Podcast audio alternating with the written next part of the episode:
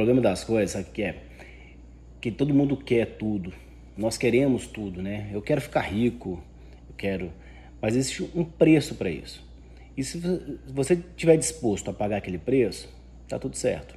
Porém, existe um preço que você paga que quando você chega naquele final ali, chega naquele resultado, o preço que você pagou não valeu o resultado que você teve. Vou dar um exemplo. Às vezes você quer ficar rico, quer ser rico, quer ser rico, quer ser rico, e você passa a vida inteira ali ralando, fazendo as coisas, sofrendo, tendo estresse, fazendo algo que você não gostaria de fazer, por exemplo, e chega no ponto X que você ficou rico. Mas teve tantas consequências desse processo, teve tantas consequências que você não consegue às vezes curtir o que você imaginaria que ia curtir sendo rico. Porque tem tantas coisas a ajustar pós aquele processo que não valeu tanta pena. O ideal é que a gente consiga escolher e viver o processo. Claro, almejando aquele ponto final ali. Eu vou dar um exemplo da escalada. A escalada não necessariamente é cumprir a via, é fechar, é chegar no topo. Não é isso. Não é chegar lá em cima. Não é chegar no final, última garra e pronto. Subir de qualquer jeito. De forma alguma.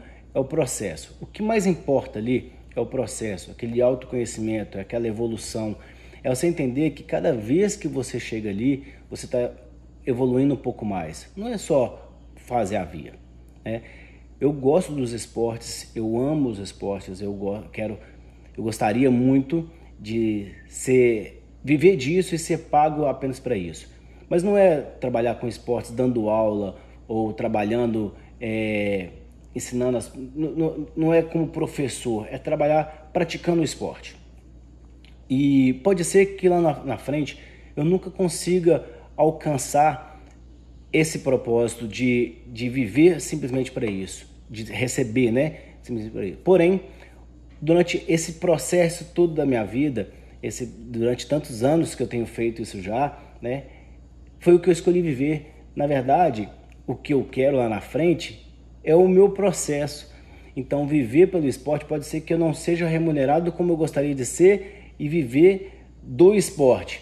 Mas essa busca foi o meu propósito. Viver o processo foi isso. Chegar na frente, eu não consegui entrar no canal off, tá tudo bem, porque eu vivi a minha vida inteira o processo que eu escolhi, uma coisa que me fazia bem, uma coisa que me motivava a acordar todos os dias e dar sequência e melhorar cada dia mais, porque foi o processo que eu escolhi.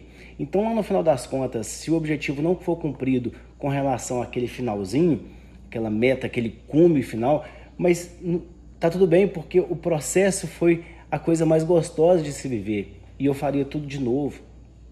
Esse é o ponto. Entender é, o sentido das coisas, sabe? A gente colocar como a, as nossas escolhas com muito mais sentido, dá realmente sentido. Eu vejo muito as pessoas na academia treinando por treinar, não sabe o real motivo por aquilo ali, por que ela está fazendo aquilo. Ela não sabe se é para ter um corpo bonito, se é para ter uma vida saudável, se é para ter mais motivação, se é para poder confraternizar, se é para socializar ali, se é para sair de casa. Ela não sabe o real motivo daquilo. Então, ela começa as coisas e logo ela para. Porque não tem um propósito definido. Independente do resultado ali, o processo não foi escolhido. Né? Ela apenas foi. Então, é muito importante a gente definir quais processos a gente está disposto e que a gente quer passar.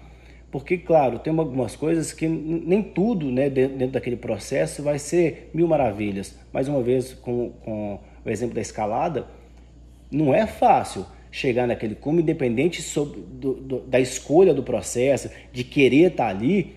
Caraca, é para arrebentar as articulações às vezes, as falanges sangrarem às vezes ali, é chorar, é gritar, é ter medo de cair, muitas das vezes, é cair às vezes, é ter que isolar um movimento e fazer ele uma, duas, quinze vezes, é passar meses às vezes dentro de um projeto para poder cumprir é, a próxima garra, enfim, são coisas, mas que você escolheu e que aquilo ali te dá mais gasto, te dá mais vontade.